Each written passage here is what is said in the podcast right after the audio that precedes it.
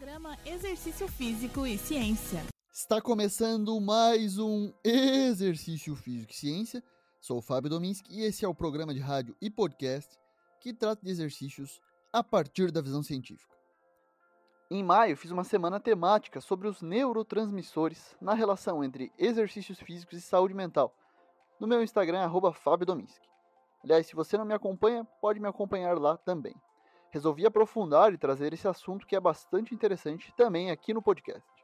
Bom, sabemos que o exercício físico faz bem para a saúde, saúde física, psicológica, fisiológica, social. Isso a maioria das pessoas sabe porque é muito bem comprovado. Agora, entender um pouco mais como isso ocorre, no caso dos aspectos psicológicos, ou seja, quais mecanismos fisiológicos que explicam a relação positiva entre exercícios e saúde mental, especialmente no nosso humor, se torna interessante. Lembrando que geralmente falamos aqui dos mecanismos psicossociais, como vínculo, autonomia e competência, que são necessidades psicológicas básicas e que, se bem satisfeitas, têm relação com uma motivação mais intrínseca para nos exercitarmos. A verdade é que nossos cérebros produzem um coquetel impressionante de substâncias capazes de alterar o humor a partir da prática de exercícios físicos. Então, as quatro drogas endógenas, ou seja, produzidas pelo nosso corpo, mais relevantes são dopamina, serotonina, endorfinas e endocannabinoides. Além desses, também temos a norepinefrina, ou noradrenalina, e glutamato e GABA. Vamos entender um pouco mais de cada uma dessas substâncias, começando pela dopamina. Bom, a dopamina é uma molécula eixo do sistema de recompensa do cérebro. Por exemplo, ela diz a uma região nas profundezas do nosso cérebro para fazermos o comportamento de novo, ou seja, faça isso de novo, o que inclui fazer sexo, comer comidas deliciosas e também atividades físicas. Então, a evolução equipou o nosso cérebro para produzir dopamina em respostas a atividades, a comportamentos que aumentam o nosso sucesso reprodutivo. Porém, existem deficiências nesse sistema de recompensa do cérebro para quem não pratica exercício, ou seja, quem não é ativo fisicamente. Primeiro, os níveis de dopamina sobem apenas quando fazemos essas atividades. É, e os receptores de dopamina no cérebro são menos ativos em pessoas inativas do que pessoas ativas fisicamente. Além disso, a obesidade também se mostra um aspecto importante. Os obesos têm menos receptores de dopamina ativos. Consequentemente, indivíduos obesos e inativos devem se esforçar mais e por mais tempo, às vezes até meses, para tornar os seus receptores normalmente ativos. Para quem se exercita regularmente, provavelmente já sentiu a sensação de ter que suportar alguns dias ou semanas sem exercícios. E não é fácil, né?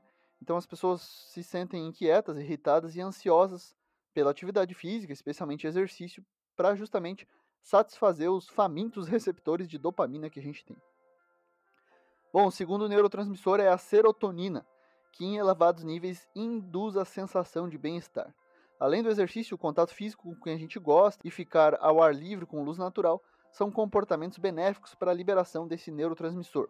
Baixos níveis de serotonina estão associados à ansiedade, depressão e impulsividade, distúrbios de saúde mental. Nesse sentido, o exercício é um medicamento não farmacológico e, assim como ocorre com a dopamina, as pessoas inativas estão em risco de baixos níveis desse neurotransmissor, o que torna essas pessoas mais vulneráveis à depressão e suscetíveis ao impulso de evitar exercícios, o que mantém inclusive os níveis de serotonina baixos, né? um ciclo virtuoso nesse caso. Terceiro neurotransmissor é a endorfina. Provavelmente você já viu nas redes sociais alguns aspectos relacionados a endorfinas ou pessoas que falam que estão endorfinadas, usam esse termo após uma sessão de, de exercícios, de corrida, de musculação, enfim. As endorfinas são opioides naturais que ajudam na tolerância ao desconforto do esforço. Então, muitas vezes atenuam a dor e produzem sentimentos de euforia, mas, por outro lado, contribuem para o vício em exercício. As endorfinas desempenham um papel fundamental na modulação dos neurônios da dopamina em partes do cérebro, que são envolvidas com a motivação e o prazer e podem, assim, influenciar indiretamente o humor positivo. Os endocannabinoides têm sido bastante investigados nas pesquisas ultimamente. Tivemos um episódio específico sobre esses quando falamos da euforia do corredor. A versão natural da maconha é produzida pelo próprio corpo, assim pode ser descrita os endocannabinoides, então, pesquisas mostram que são responsáveis pela euforia do corredor, porém poucos têm os genes que tornam isso possível. Então, o sistema endocannabinoide do cérebro é um conjunto de receptores e enzimas que trabalham como sinalizadores entre as células e os processos do corpo. E esse sistema é o mesmo afetado pela maconha, então, que gera redução do estresse, alívio da dor, sensação de bem-estar e o relaxamento. O exercício leva à liberação dessas classes de moléculas, os endocannabinoides. Algumas pesquisas demonstram que o neurotransmissor endocannabinoide anandamida, que significa alegria, bem-aventurança e prazer, aumenta no sangue dos corredores, tanto na corrida quanto após caminhada. A norepinefrina ou também noradrenalina também é um neurotransmissor e hormônio. E o exercício aumenta as concentrações cerebrais de norepinefrina nas regiões envolvidas na resposta do corpo ao estresse. Biologicamente, o exercício parece dar ao corpo a chance de lidar melhor com o estresse. Então, ele força os sistemas fisiológicos do corpo, todos envolvidos na resposta ao estresse, a se comunicarem muito mais intimamente do que o normal. Então, o sistema cardiovascular se comunica com o sistema renal, que se comunica com o sistema muscular e por aí vai. Um exemplo. Tudo isso é controlado pelos sistemas nervosos central e simpático, que também devem se comunicar. Esse treino do sistema de comunicação do corpo valoriza o exercício. Então, quanto mais inativos fisicamente sedentários nos tornamos, menos eficientes nossos corpos são em responder ao estresse. E por fim, os neurotransmissores glutamato e GABA, que têm relação com a depressão, serão abordados são os responsáveis pela mensagem química entre os neurônios dentro do cérebro humano, e aí tem relação com os distúrbios de saúde mental, como depressão e ansiedade, em que as pessoas têm depressão de glutamato e GABA.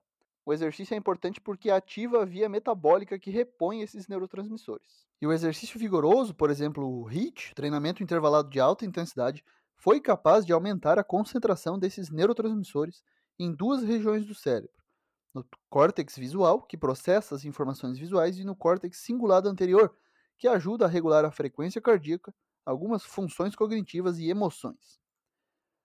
A partir do estudo dos neurotransmissores, que são excitatórios para o nosso organismo, podemos entender que há ciclos virtuosos que nos ajudam, mas também que podem nos atrapalhar. Quando fazemos algo como uma corrida de 5 ou 10 quilômetros, liberamos essa série de substâncias que nos geram consequências, na maioria positivas. Nos sentimos bem e há maior probabilidade de fazermos novamente. Esse foi mais um Exercício Físico e Ciência. Lembrando que todos os nossos programas estão no Spotify, Google Podcasts, na Amazon Music e no Apple Podcasts. Um abraço e até a próxima.